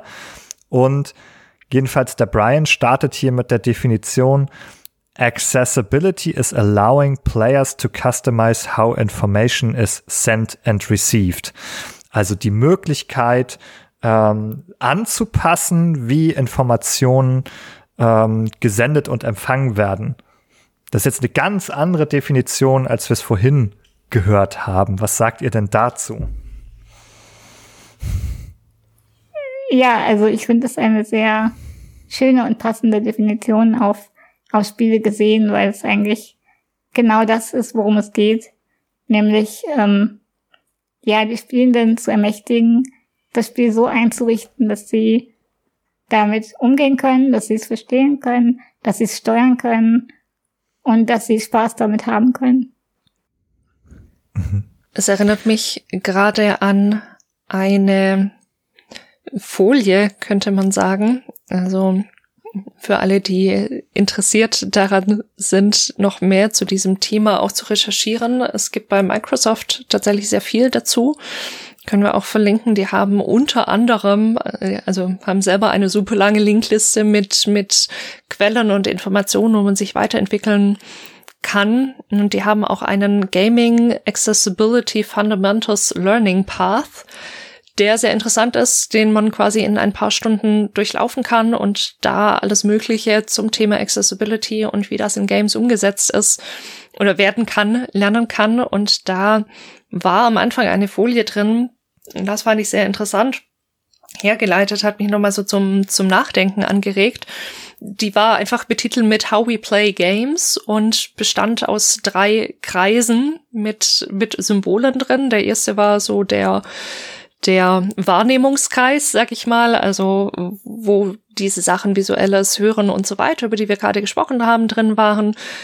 Der Kreis ging dann mit einem Pfeil zum zweiten Kreis, wo die Kognition drin war, und zu einem dritten Kreis, wo die ähm, Reaktion, also da mit, mit Hand und Gesten eben mit mit dem, wie ich das Spiel steuere, mit der Eingabe schlussendlich mh, hm, symbolisiert war und dass das eben so ein Zirkelschluss ist. Also wir haben dann so einen Kreis, ich nehme was aus dem Spiel wahr, ich verarbeite das kognitiv, ich reagiere auf eine bestimmte Art darauf. Dadurch verändert sich was im Spiel, ich kriege wieder neuen Input und so weiter.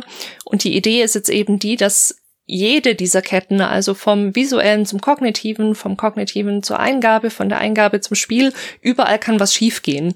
Und an allen Stellen muss man quasi eigentlich ansetzen, beziehungsweise alle Stellen mit bedenken, dass, dass man schlussendlich eben ein accessible Spiel hat. Und das, finde ich, ist gar nicht so weit weg von der Definition, Ben, die du gerade genannt hast. Also die assoziiere ich zumindest jetzt sehr stark damit. Ja, was ich noch mitnehme aus dieser Definition ist, hier sind so ein bisschen sage ich mal, raus irgendwie auf spezielle Menschengruppen abzuzielen, die jetzt äh, das besonders davon profitieren. Ich glaube zwar, ne, oder wir können sicher sein, dass es Gruppen gibt, die mehr profitieren, weil sie bisher weniger mitgedacht werden oder worden sind. Aber hier ist, stellt es sozusagen eigentlich auf einen Nutzen ab für alle. Ähm, nämlich diese äh, ähm, Konfigurierbarkeit, Anpassbarkeit, des Spiels sozusagen, wie ich Informationen sehe, wie ich sie eingebe. Also im Grunde die Eingaben und Ausgaben möglichst anpassbar zu gestalten. Und das ist uns ein paar Mal schon begegnet. Ne? Natürlich ne, kann man von Untertiteln auch anders profitieren, ja, äh, als nur ähm, in dem Thema, dass man vielleicht äh, das sonst nicht hören kann. Und das ist, denke ich, etwas, äh, wo man sagen kann, ja, also Design for Accessibility, also Spieldesign, das möglichst zugänglich ist, ist auch etwas, von dem alle profitieren können tatsächlich, von dieser Anpassbarkeit. Manchmal gibt's ja auch die Diskussion um Schwierigkeitsgrade. Ne? Äh, das ist ja auch nur ein anderes Wort irgendwie, hinter dem sich im Grunde etwas verbirgt, dass ich mehr Dinge einstellen und anpassen kann in einem äh, Spiel sozusagen. Und wenn ich jetzt von seiner Definition weitergehe und wenn wir den Talk weiter anschauen würden, hat er auch sozusagen eine Vorstellung davon, ähm, was sozusagen beim Design ein gutes, äh, ja, ein gutes Design für Zugänglichkeit ist.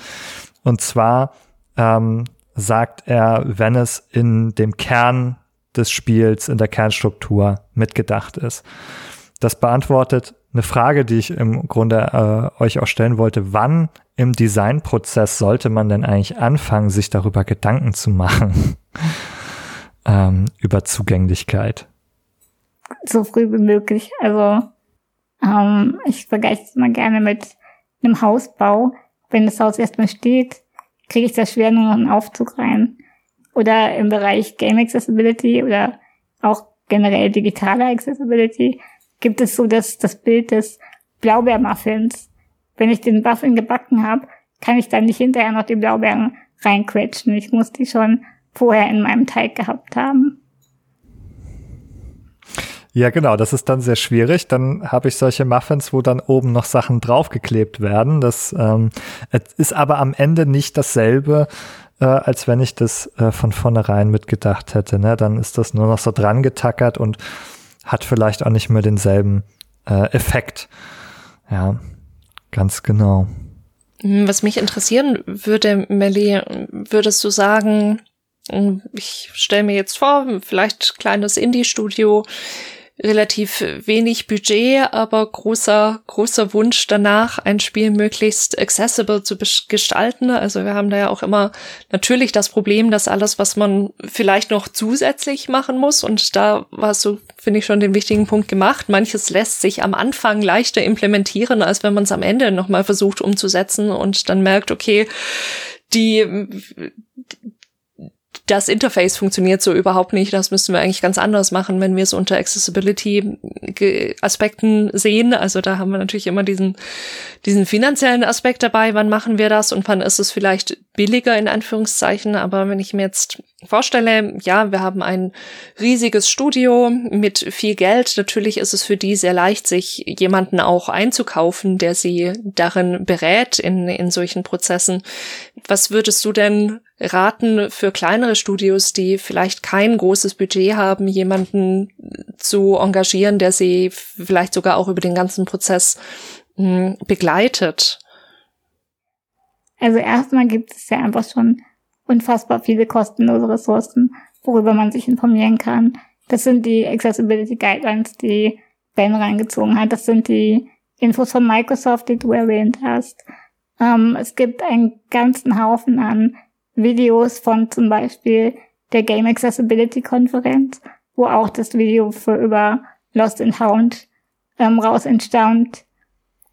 Ähm, die können sich auch alle kostenlos angesehen werden und die Konferenz findet zweimal im Jahr statt, wo auch die Online-Teilnahme kostenlos ist, wenn man nicht das Geld hat, um vor Ort dabei zu sein. Ähm, also es gibt sehr, sehr, sehr viele Ressourcen, um sich schon mal Informationen ranzuschaffen. Und ähm, mhm. ja, für so die, ich sag mal, Beratung von Betroffenen, die natürlich immer auch nochmal sehr wertvoll ist. Ähm, ja, also ich glaube, da finden sich Lösungen, die auch kleine Indie-Studios stemmen können. Zum Beispiel ähm, gab es vor ein paar Jahren ein Spiel, das hat ein Solo-Entwickler gemacht, Hyperdot nennt sich das. Und dem war auch sehr wichtig, dass es ähm, ja barrierefrei ist. Und er hat es als ähm, Streaming-Goodie quasi an die Behinderten-Community hereingetragen. Das heißt, er hat eine Demo entwickelt mit, ich glaube, den ersten zehn Leveln, ähm, die er explizit an Content-CreatorInnen mit Behinderung verteilt hat. So konnten diese das Spiel vorab streamen, ähm, wodurch sie eben ja einen Gegenwert hatten sozusagen und haben beim Streamen mhm. oder auch dann danach ihr Feedback geben können. Also ich glaube, das finden sich kreative Lösungen, um den, die Expertise wertzuschätzen, auch wenn man nicht das Geld hat. Ja, finde ich sehr, sehr schöne äh, Beispiele, die ihr genannt habt, ja. Mhm. Ich würde jetzt mal noch umgekehrt fragen, also du hast ja auch dieses Zertifikat ja nicht umsonst gemacht. Was ist denn der Mehrwert davon? Also wenn du wenn du schon sagst, man kann ja super viel auch auf inzwischen wirklich vielen, vielen Websites und Organisationen, was ja ganz toll ist, dass man da so, so eine große Auswahl hat und vielleicht sogar eher überfordert ist. Wo schaue ich denn? Ja, auch Game Makers Toolkit, ganz großer YouTube-Kanal, hat viele Informationen und Material zu dem Thema. Was, ähm, was ist denn der Vorteil, wenn man sich jemanden wirklich ins Haus holt, bestenfalls? Also, wer nehmen jetzt mal den Fall keine finanziellen Grenzen. Man kann den ganzen Prozess begleiten. Was könnt ihr denn da an, an Mehrwert noch bieten? Ähm, ja, also ich glaube, dass ein intensiverer Blick und ein umfassenderer Blick mit Leuten gewährleistet ist, die eben tiefer in dem Bereich drin stecken.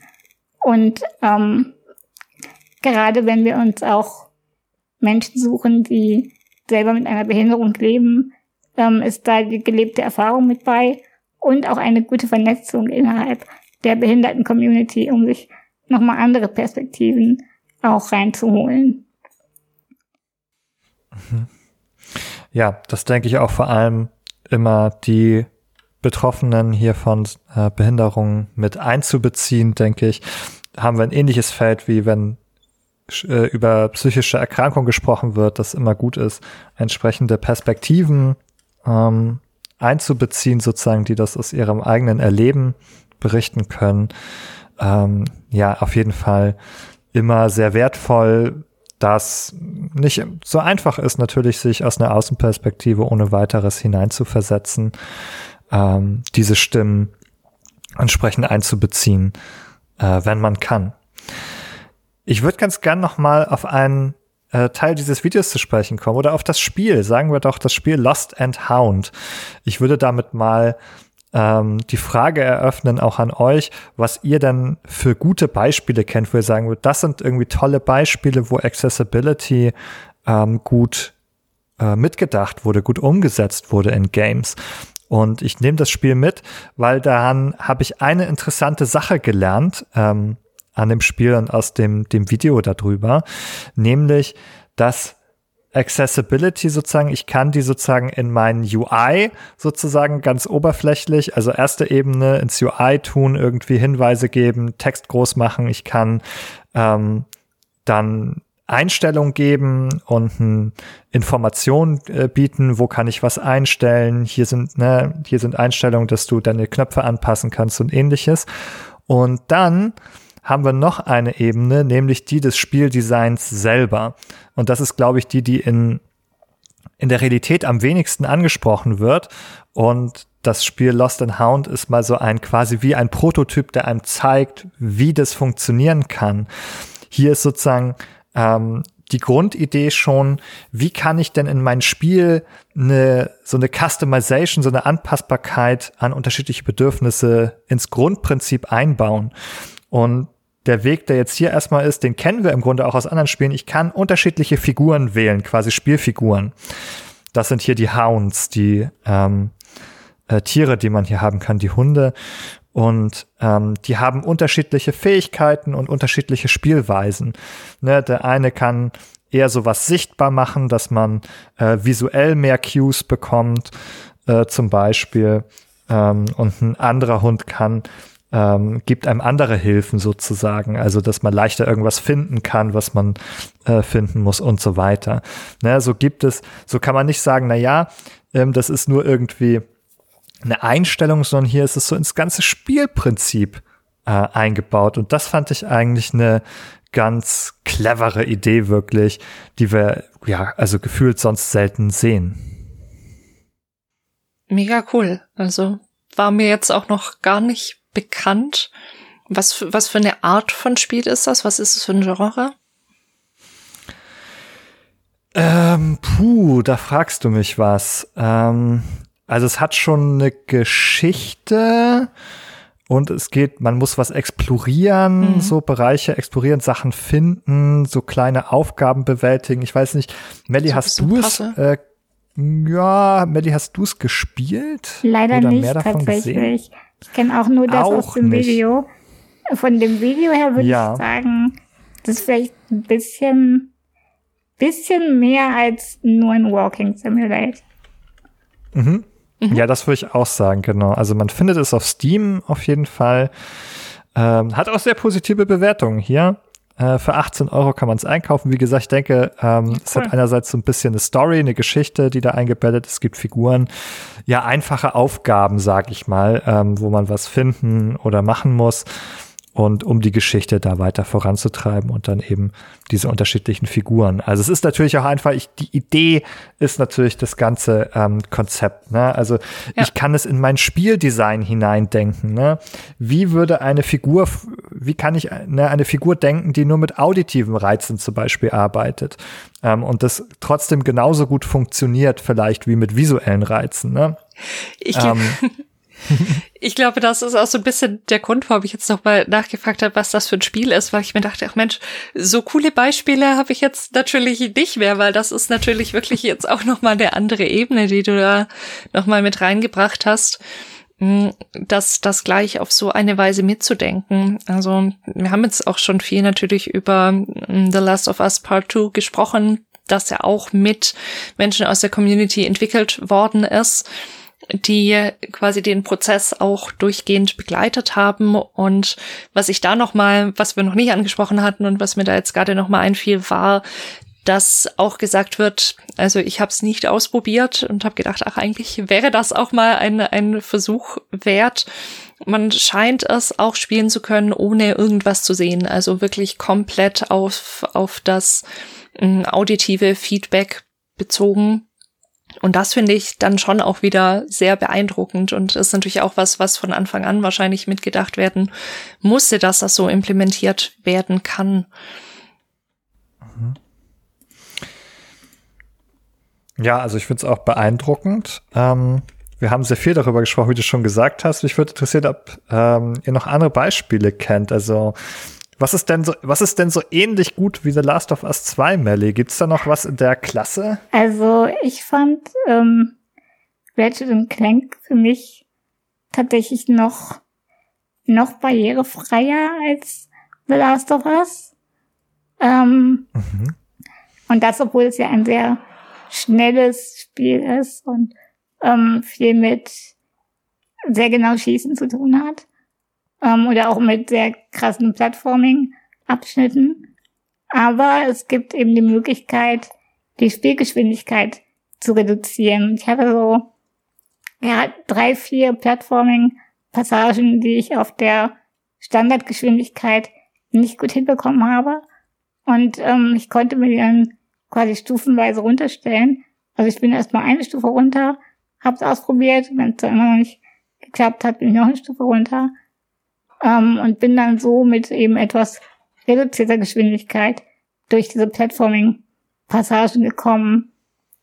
Aber ähm, das sind jetzt natürlich beides Beispiele, die eigentlich das Gegenteil von Lost in Town sind, weil es sind Einstellungssachen und nicht im Game Design direkt implementierte ähm, ja, Accessibility by Design sozusagen. Da würden mir jetzt aber auch nur Spiele einfallen, die teilweise Dinge drin haben. Also ähm, zum Beispiel haben wir in Ghost of Tsushima viele visuelle Hinweise auf den Weg, wo es lang geht. Da gibt es den Wind, der irgendwo lang weht, ähm, Tiere, denen man folgen muss. Oder in ähm, Watch Dogs, wo ich mich einfach ins Auto setze und wenn ich auf der Karte markiert habe, wo ich hin will, kann ich den Autopiloten anschalten und das Auto fährt mich dahin. In dem Moment kann ich meine Hand entlasten, einfach nur die Gegend mir anschauen, die Autofahrt genießen und wenn ich dann da ankomme, ist meine Hand wieder fit, um weiter zu spielen und die nächsten, ähm, ja, die nächsten Hürden quasi zu überwinden. Mhm. Ich habe mich jetzt zum Beispiel gefragt, in Analogie zu Lost and Hound, wenn ich dann so ein Spiel nehme wie Overwatch, hm, wo ich ganz unterschiedliche Figuren habe, die ich spielen kann, äh, mit so unterschiedlichen Spielstilen. Hm, dann gibt es zum Beispiel welche, da muss man sehr genau zielen, irgendwie so ein Soldier oder eine Farah, wo man irgendwie genau schießen muss. Und da gibt es Figuren, ähm, wie Moira zum Beispiel, da muss ich, da brauche ich nicht so viel Genauigkeit, da ähm, muss ich sozusagen nur in die Nähe der Gegner kommen. Hm, kann man das auch schon jetzt vor dem Hintergrund so ein bisschen einsortieren von wegen, ja, da habe ich ja, kann ich ja unterschiedliche Figuren spielen und einige sind von der Bedienung auch leichter oder brauchen weniger Tasten zum Beispiel als andere. Ähm, ist das irgendwie hilfreich oder sagt man eher, naja, andererseits verpasst man die Hälfte des Spiels von lauter Figuren, die man nicht spielen kann, weil sie komplizierte Tasten haben? Ich glaube beides. Also natürlich hm. ist es schade, wenn es Figuren gibt, die dann nicht so gut zu bedienen sind. Aber an sich ist das Spiel ja trotzdem spielbar und erlebbar, wenn es eben dann auch die Figuren mhm. gibt, die ähm, ja, die eben anders das Spiel erlebbar machen als jemand, der schnell irgendwie und genau reagieren muss. Ähm, bei, bei Lost in Town ist es ja im Prinzip auch so, dass du nicht unbedingt jeden von den Hunden benutzen kannst oder möchtest weil der eine gibt dir mhm. eben mehr visuelle Hinweise, der andere gibt dir mehr auditive Hinweise und je nachdem, was für eine Einschränkung jemand hat, ähm, hilft halt das eine mehr und das andere weniger. Mhm. Ja.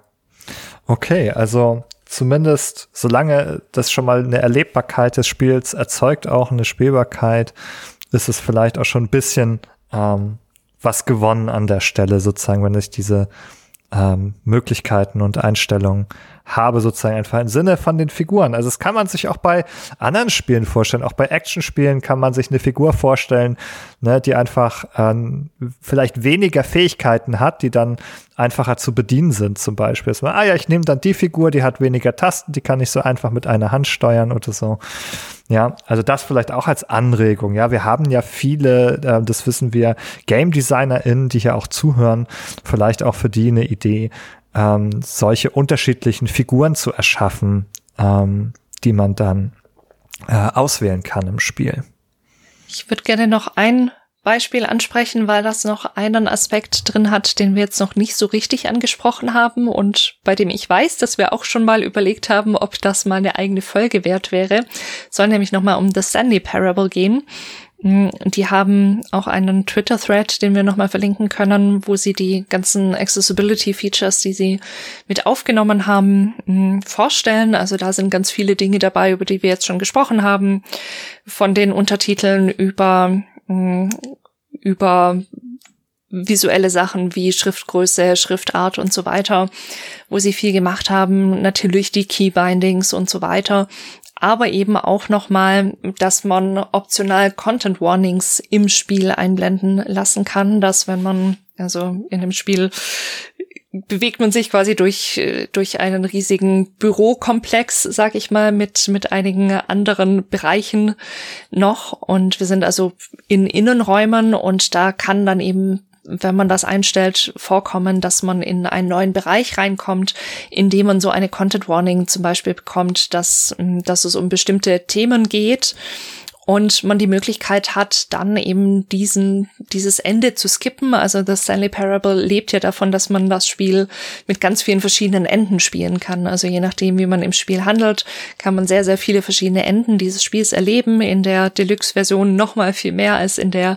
ursprünglichen Originalversion. Und da gibt es jetzt eben die Möglichkeit, wenn man diese Content Warning angezeigt bekommt, this section contains XY zum Beispiel, dass man dann eine Taste drücken kann und dann zum Ende springt. Also das wird dann auch als Ende gezählt. Wenn man jetzt sagt, ich möchte wirklich Completionist alle Enden machen, dann wird das eben auch als Ende gezählt. Und ich habe aber eben die, ich habe einen informed consent. Ich kann sagen, okay, ich habe jetzt die Information bekommen, es geht um die und die Themen. Ich kann mir selber überlegen, ob das was ist, was ich gerade oder grundsätzlich eben womit ich mich beschäftigen möchte oder auch nicht. Und bin dann eben nicht in der Position, dass ich, ja, wir sehen das ja ganz oft, dass wir irgendwie am Anfang des Spiels eine Content Warning haben. Irgendwann in dem Spiel geht es um XY und das ist dann super, super breit gehalten und man weiß eigentlich auch nicht wirklich, was das jetzt konkret heißt. Worauf man sich da einstellen muss oder auch nicht, wo man eigentlich nicht wirklich informierten Entscheidungen treffen kann, ob man das jetzt oder überhaupt spielen möchte oder nicht. Und das finde ich da ganz schön gelöst, dass es quasi in der Situation im Spiel, also kurz davor, kommt, dass es optional ist. Wenn ich sage, nö, ich, ich kann, kann alle Themen ab, dann kann ich das ausschalten. Dann haben wir auch keinen Spoiler quasi mit drin der mir was vorwegnehmen könnte und die Personen, die sagen, es gibt Themen, auf die ich aufpassen möchte, denen ich mich jetzt nicht aufsetzen will, haben eben die Möglichkeit, trotzdem das Spiel als quasi ganzes mit, mit einem ganz kleinen Skip vielleicht eben doch auch mitnehmen zu können. Das fand ich nochmal sehr schön. Mhm. Ich musste gerade nochmal an das Dead Space Remake dabei denken. Mhm. Da gab es auch solche Funktionen, äh, dass, glaube ich, einem angezeigt wurde, wenn jetzt eine Szene kommt, zum Beispiel mit verstörenden Inhalten oder ähnliches oder mit ähm, Blut oder Gewalt, und ich bin mir nicht sicher, man konnte die dann, glaube ich, auf Knopfdruck auch überspringen sogar oder umgehen. Aber auf jeden Fall gab es diesen Hinweis vorne. Das war auch, würde ich sagen, relativ neu, dass es so interaktiv während des Spiels dann quasi so dynamische Hinweise gab. Das war mir jetzt außer ähm, dort noch nicht bekannt. Aber ähnliche Richtung sozusagen, also diese Content-Hinweise hier, kann man natürlich auch als Teil von Accessibility, weil ähm, Customization ähm, und Information auch einfach begreifen, denke ich. Ja, um unsere Folge vielleicht äh, langsam zum Abschluss zu bringen, vielleicht noch mal so eine äh, letzte Frage, die ich ähm, reingeben würde. Wo ähm, Melanie, würdest du sagen, wo stehen wir in Sachen Accessibility? Wo müssen wir noch hin sozusagen? Was sind die Baustellen, an denen wir vielleicht am dringendsten oder als nächstes arbeiten sollten für mehr Zugänglichkeit in Games? Oh, schwierige Frage, weil das hört sich so ein bisschen so an, als wäre Accessibility etwas, das man Schritt für Schritt abarbeiten mhm. kann. Aber ehrlicherweise, je mehr wir erreichen, desto mehr Sachen tun sich eigentlich auf, weil wir wieder mehr Leute reinholen, die wieder andere Bedürfnisse haben. Und so ähm, gibt es, glaube ich, nicht den Punkt, keine Ahnung, wir haben jetzt 40% Accessibility erreicht. Also das äh, lässt sich einfach nicht beantworten. Ähm, ich glaube, wir sind so in den letzten fünf Jahren sehr schnell und stark vorangekommen. Und es ähm, ist jetzt auch inzwischen so, dass es nicht mehr nur die großen, ich sage mal, westlichen Studios sind, sondern es tut sich auch auf dem japanischen Markt inzwischen viel. Ähm, aber es gibt natürlich auch immer noch unfassbar viel zu tun. Gerade wenn wir an eher unterrepräsentierte Einschränkungen denken, wie zum Beispiel im kognitiven Bereich ähm, oder im Bereich des Sehens dass ähm, Blinde, die wirklich gar nichts sehen können, ein Spiel vollkommen alleine und selbst nicht durchspielen können, ist immer noch unfassbar selten. Und ich glaube, da ist noch sehr viel zu tun. Vor allem, wenn wir Blindsein noch weiterdenken und dann die, die taubblinden Menschen mit reinnehmen, wo eben beide Kanäle betroffen sind. Die möchten aber natürlich auch spielen und sollen auch an Spielen teilhaben können. Und dann kommen wir eben in Bereiche, wo wir nochmal völlig neue Lösungen finden müssen. Mhm. Ja, das klingt fast wie noch unberührte ähm, Bereiche hier, ja. Also ist ja doch ein, aktuell zumindest ein sehr audiovisuelles Medium, das digitale Spiel, obwohl natürlich auch ähm, mitunter Haptik und äh, angesprochen wird. Wir haben immer interessantere Controller auch, die haptisches Feedback geben können. Der ähm, neue PS5-Controller hat da ja mehrere Funktionen, nicht nur eine Vibration, sondern auch die, die Trigger, die sich anpassen können, die unterschiedliche Stärken von Widerstand simulieren können. Ja, ähm, wo wir auch wieder zurück bei der Hardware sind, sozusagen, was kann überhaupt die Hardware hier ermöglichen an diesem Sinneskanal? Das erreicht natürlich jetzt erstmal noch keine so große Reichhaltigkeit, wie wir das vom Audiovisuellen kennen. Da müsste man sicherlich noch viel mehr drüber nachdenken. Ja, ähm, ein Bereich, der denke ich noch sehr unterbeleuchtet äh, auch ist.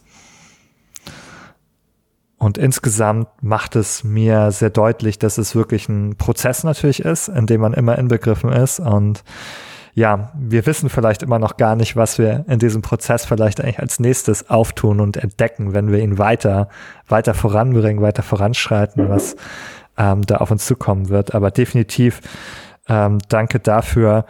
Äh, wahrscheinlich etwas, das nicht so einfach abgeschlossen ist oder vielleicht nie abgeschlossen sein wird, sondern an dem man immer ähm, noch weiter arbeiten muss. Ja, haben wir äh, noch etwas Wichtiges vergessen? Äh, Melly, gibt es noch etwas, was du vielleicht unseren Hörerinnen und Hörern äh, auf den Weg geben möchtest? Vielleicht auch denen, die Spiele selber gestalten? Ähm, ein letztes Wort, etwas, das wir vielleicht vergessen haben. Ich glaube, für diejenigen, die selber Spiele gestalten, war schon ziemlich viel Information drin. Ähm, aber ich habe bestimmt auch StreamerInnen, die euch zuhören. Und da finde ich es immer super, wenn StreamerInnen, die ein Spiel neu anfangen, kurz das Menü zeigen. Es geht nicht darum einzuordnen, was ist drin im Spiel, was kann das für diese oder jene Person ähm, bringen, aber einfach, dass ein kurzer Überblick gezeigt wird, das und das gibt's und ob das für jemanden hilfreich ist. Das kann die Person, die das sieht, dann selber entscheiden. Mhm.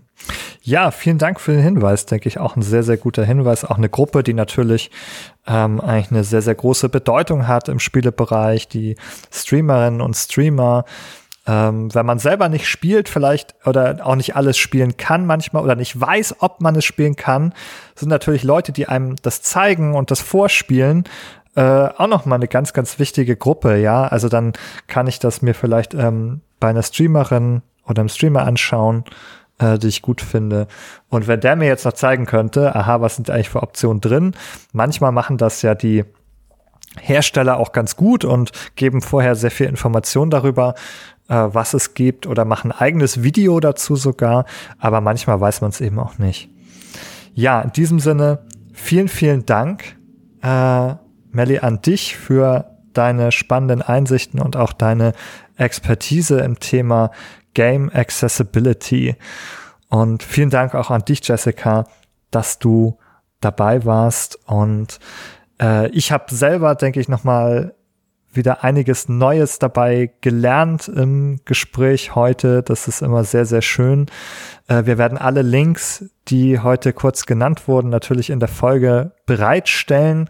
Dann habt ihr alle Informationen an einem Ort, um euch weiter über das Thema zu informieren. Und wenn euch diese Folge und unser Podcast gefallen hat, dann würde ich euch bitten, kommt doch einfach ähm, bei uns auf der Website vorbei, behind-the-screens.de. Dort findet ihr alle unsere Folgen im Web oder ihr geht einfach direkt zu Spotify oder auf Apple äh, Podcasts. Dort findet ihr auch all unsere Folgen oder ihr könnt unseren Feed einpflegen in einen Podcatcher eures Vertrauens. Wenn ihr eine der Plattformen benutzt, bitte lasst uns eine gute Bewertung da, die uns hilft, auf diesen Plattformen sichtbar zu bleiben. Und wenn ihr noch eine extra Meile weitergehen wollt und eine Münze für uns übrig habt, dann könnt ihr die in unser äh, Steady investieren, um uns sozusagen weiter unsere Arbeit zu ermöglichen und uns hierbei zu unterstützen. In diesem Sinne, vielen Dank an euch beide hier und vielen Dank an alle da draußen, die uns jetzt schon unterstützen. Bis zum nächsten Mal. Tschüss. Tschüss. Tschüss. Thank you.